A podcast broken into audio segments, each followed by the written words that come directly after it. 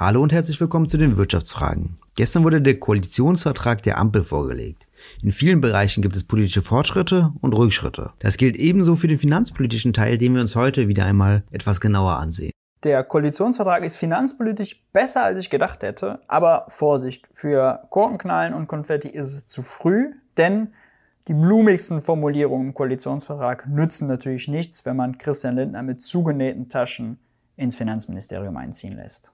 Das war Maurice Hüfgen. Er ist Ökonom, wissenschaftlicher Mitarbeiter im Bundestag für Finanzpolitik und YouTuber. Er beschäftigt sich insbesondere mit den Themen der Staatsfinanzen und der Schuldenbremse. Diese Themen wird er später beim Koalitionsvertrag etwas einordnen. Maurice und ich hatten bereits im Oktober eine Podcast-Folge über unsere Befürchtungen bei Lindners Finanzpolitik gemacht. An den problematischen Stellen, wie die Unternehmenssteuer zu senken, eine Inflationsbremse einzuführen oder eine harte Schuldenbremse einhalten zu wollen, konnte sich Lindner nicht durchsetzen. Die Steuerpolitik ist besonders spannend im Koalitionsvertrag, da sie eigentlich gar nicht existiert. Im Sondierungspapier der Ampel hat Lindner bereits die neoliberalen Flöcke eingeschlagen. Sie wollten keine neue Substanzsteuern wie die Vermögensteuer einführen und Einkommens-, Unternehmens- und Mehrwertsteuern nicht erhöhen. Soweit so erwartbar. Im Wahlkampf haben sich alle drei Parteien als Steuersenkungspartei für die große Mehrheit gegeben. Beim Koalitionsvertrag bleiben jetzt die Steuersenkungen, die man sich ja in Form von einer Einkommenssteuersenkung oder einer Mehrwertsteuersenkung hätte vorstellen können, komplett aus. Zwar gibt es jetzt einige soziale Maßnahmen, die die finanzielle Situation vieler Menschen verbessern, wie zum Beispiel der Mindestlohn oder die Kindergrundsicherung. Aber für die große Mehrheit wird sich nichts tun. Es wirkt eher so, als hätten sie das Steuerkapitel vergessen, im Dokument des Koalitionsvertrags einzufügen. Spaß beiseite, sie konnten sich wahrscheinlich einfach nicht einigen, was aber sehr komisch ist. Wenn man mit dem Gedanken herangeht, dass eine Reform nicht mehr kosten soll, als sie einbringt, kann das mit der FDP erst recht gar nichts werden, da sie ausschließt, obere Einkommen zu belasten. Solch eine Aufkommensneutralität innerhalb einer Steuerreform atmet aber den Geist der Schuldenbremse. Wenn man die Steuersenkung unbedingt gegenfinanzieren will, kann man sie nämlich auch durch eine höhere Steuer an anderer Stelle oder an geringeren Ausgaben an anderer Stelle zum Beispiel bei den Subventionen finanzieren. Anscheinend war bei SPD und Grünen die Entlastung der großen Mehrheiten auf der Prioritätenliste nicht so weit oben angesiedelt. Bei den großen Steuerfragen gibt es jetzt also vier Jahre Stillstand. Und das, obwohl die Steuerfragen ja die großen Hebel für die Ungleichheit sind. Also da müsste man rangehen, um die Ungleichheit wirklich zu verringern. Bemerkenswert ist aber auch der Solidaritätszuschlag, der ja in der letzten Legislatur unter Schwarz-Rot für die untere 90 Prozent gesenkt wurde und eine ordentliche Steuerentlastung für die Mehrheit darstellte. Jetzt steht noch vor dem Bundesverfassungsgericht aus, ob es verfassungsgemäß ist, dass die oberen 10 Prozent den Solidaritätszuschlag noch zahlen. Wenn sich die Klage durchsetzt, dann muss der Soli auch für die oberen 10% abgeschafft werden. Und das kommt dann einer Einkommenssteuersenkung gleich. Dadurch werden dann die hohen Einkommen entlastet. Was da mit der Einkommenssteuer passiert, ob sie um den gleichen Betrag angehoben wird, sodass die Reichen genau den gleichen Steuersatz zahlen, ist fraglich. Vor allem, weil Lindner ja versprochen hat, mit uns gibt es keine Steuererhöhungen. Man kann also etwas polemisch zugespitzt sagen, dass die Ampel geringere Steuersenkungen als die GroKo vornimmt und vielleicht sogar die Steuern für die Reichen weiter senken muss als die GroKo vorher. Neben diesen großen Themen gibt es natürlich einige kleine Fortschritte, wie zum Beispiel, dass ab 2023 die EEG-Umlage vom Bund finanziert wird. Das wird auch alle Einkommensgruppen etwas entlasten. Daneben wird auch die Grunderwerbssteuer etwas flexibilisiert, was zum Vorteil hat, dass Länder eine höhere Stufe wahrscheinlich einführen können. Damit könnte man dann bei Immobilienkäufen von Superreichen etwas mehr besteuern. Außerdem ist positiv, dass es ein Steuerforschungsinstitut geben soll, das die Datenbasis für die Steuerpolitik verbessern soll. All das ist gut, aber eher kleine Punkte. Spannend ist auch noch, dass es keine Reform der Erbschaftssteuer gab. Derzeit zahlen Superreiche einen viel geringeren Steuersatz als kleine Erben. Das liegt vor allem daran, dass die Besteuerung von Betriebsvermögen enorm privilegiert wird. Während den Verhandlungen geisterten Vorschläge der Verhandler durch die Medien, die zum Inhalt hatten, dass die Steuer gesenkt werden soll, aber die Privilegierungen dafür reduziert werden sollen. Wie sich das auswirken würde auf die Vermögensverteilung, müsste man sich dann in der genauen Ausgestaltung ansehen, bietet aber sowohl das Steuersenkungspotenzial als auch das Steuererhöhungspotenzial. Jedenfalls wird auch die Erbschaftssteuer nicht angegangen, obwohl diese Privilegierung von Betriebsvermögen von allen Seiten als großes Problem eingeschätzt wurde und auch entscheidend für die Ungleichheit in Deutschland ist. Beim Thema Staatsschulden und Schuldenbremse sieht es etwas anders im Koalitionsvertrag aus. Lieber Maurice, in der letzten Folge hatten wir noch Bedenken, dass mit Finanzminister Lindner eine harte Schuldenbremse kommt. Unsere Sorgen haben sich zum Glück nicht bewahrheitet. Man kann die Maßnahmen bei der Schuldenbremse ja in zwei Kategorien unterscheiden. Einmal die Reform der Schuldenbremse selbst und dann die Nutzung von Spielräumen jenseits der Schuldenbremse. Was enthält der Koalitionsvertrag hinsichtlich der Reform der Schuldenbremse? Nun, zunächst sollte es uns wenig überraschen, dass sich die Ampel zur Schuldenbremse bekennt. Das ist in gewisser Weise auch logisch und pragmatisch, denn man bräuchte eine Zweidrittelmehrheit in Bundestag und Bundesrat, um da das Grundgesetz entsprechend zu ändern. Das wird es nicht geben, weil wir leider, leider, leider keine stabilen linken Mehrheiten in diesem Land haben. Und auch für Christian Lindners Image als dann zukünftiger Finanzminister. Eine Wortkombination, die mir nur sehr schwer über die Lippen geht, aber ich muss mich daran gewöhnen. Ähm, der sich ja als Anwalt für solide Finanzen aufspielt, ist natürlich, äh, ist völlig klar, dass es nur mit der Schuldenbremse geht und dass an ihr grundsätzlich festgehalten wird. Deswegen stehen auch so Sachen im Finanzkapitel wie finanzielle Solidität und der sparsame Umgang mit Steuergeld sind Grundsätze unserer Haushalt- und Finanzpolitik. Bla bla, alles gut. Unabhängig von dem grundsätzlichen Festhalten an der Schuldenbremse gibt es allerdings zwei konkrete Änderungen, die ein bisschen technisch sind und nicht ganz konkret auch ausformuliert sind im Vertrag, die aber einen sehr großen Einfluss haben können. Und noch eine weitere Änderung, die in Aussicht gestellt wird. Die erste Änderung betrifft die Tilgung der Corona-Schulden. Die Schuldenbremse, die derzeit Corona-bedingt ausgesetzt ist und erst ab 2023 wieder voll greift, sieht vor, dass die Corona-Schulden innerhalb eines angemessenen Zeitraums wieder getilgt werden. Wenn Schulden getilgt werden, ziemlich klar, verkleinert sich der Spielraum für den Finanzminister. Bisher ist die Regelung, dass die, das werden dann etwas mehr als 300 Milliarden Euro Schulden sein, ab 2023 bis 2042 über 19 Jahre getilgt werden sollen. Genau das will die Ampel jetzt ändern, indem die Schulden erst ab 2028 getilgt werden sollen und dann über 30 Jahre. Und das heißt eben, diese Tilgung der Corona-Schulden kommt der Ampel schon mal nicht in die Quere und schränkt Christian Lindner schon mal nicht ein. Die zweite konkrete Änderung betrifft die Handhabung der sogenannten Sondervermögen. Das ist ein so ein Satz, der da drin steht, der sehr technisch rüberkommt, aber extrem große Auswirkungen hat. Ähm, zur Erklärung. Der Bund hat bestimmte Fonds, die er aus dem Kernhaushalt mit Geld befüllt. Und aus denen werden dann bestimmte zweckgebundene Investitionen getätigt, da gibt es zum Beispiel den sogenannten Klima- und Energiefonds. Der Bund legt dann fest, da kommt Geld in diesen Fonds, kann man sich vorstellen wie ein Topf, in den dann Geld gelegt wird und aus dem werden dann Klima- und Energieausgaben getätigt. Bisher ist es so, dass immer der Finanzierungssaldo der Fonds auf die Schuldenbremse angerechnet wird. Finanzierungssaldo, das klingt jetzt kompliziert. Das heißt, das Geld, was in den Topf reinkommt, minus das Geld, was aus dem Topf rausfließt. Das ist der sogenannte Finanzierungssaldo und der fiel bisher unter die Schuldenbremse.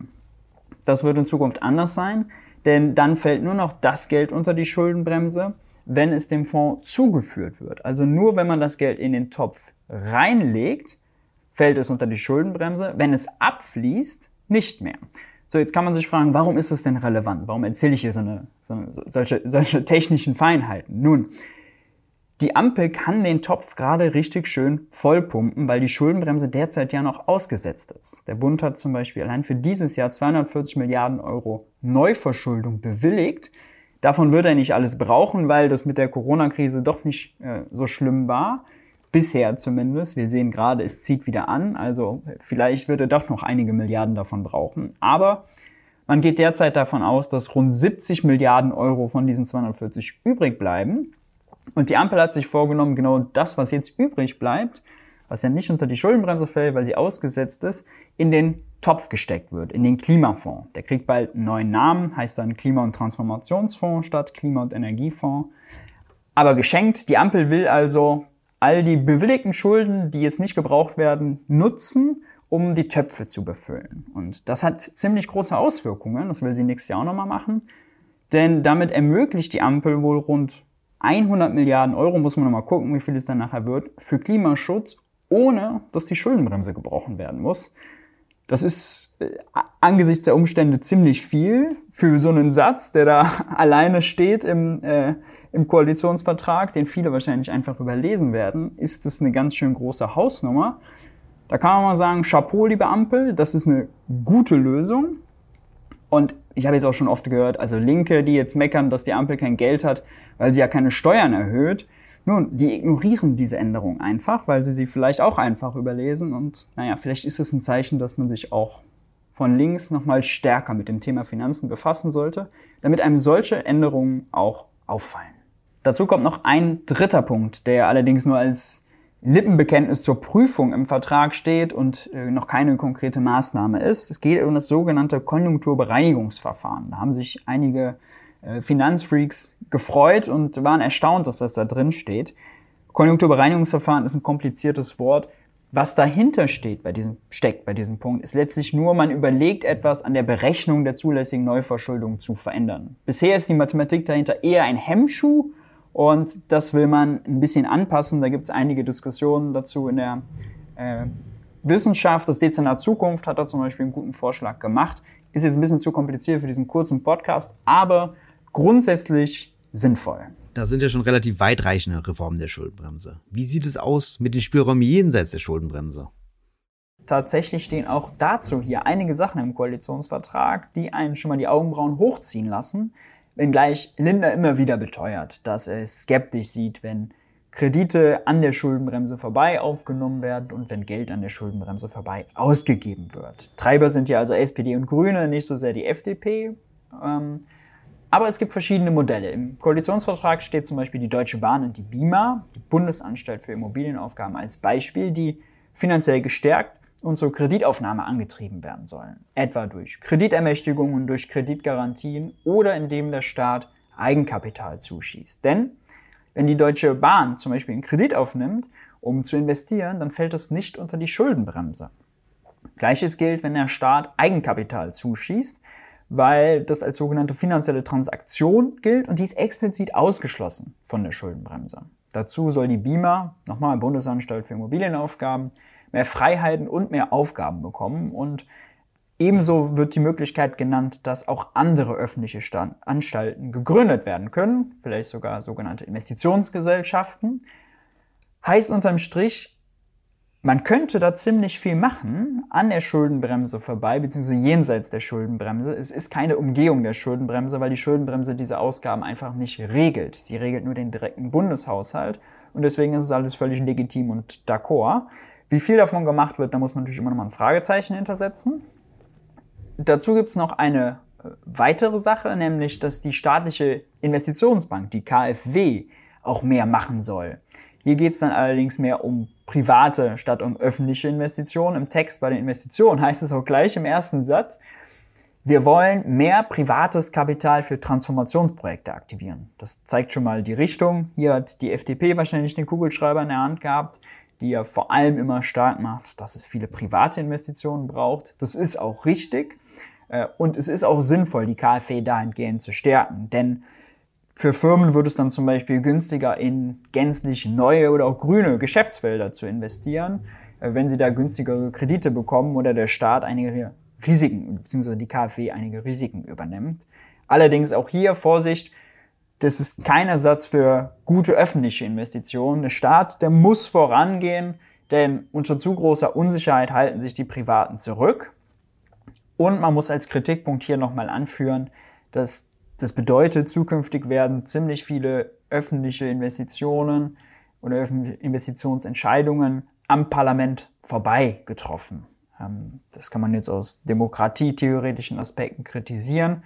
Und es zeigt aber eigentlich viel mehr den Unsinn der Schuldenbremse. Sie ist nicht nur ökonomischer Unsinn, sondern auch politischer Unsinn, weil sie eben dafür sorgt, dass die Entscheidungen jetzt in dem Fall nicht mehr im Parlament getroffen werden, sondern dann in diesen Investitionsgesellschaften zum Beispiel, wo das Parlament, naja, nicht mitreden kann. Ja. Klar ist auf jeden Fall hier, der Vertrag macht vieles, vieles möglich.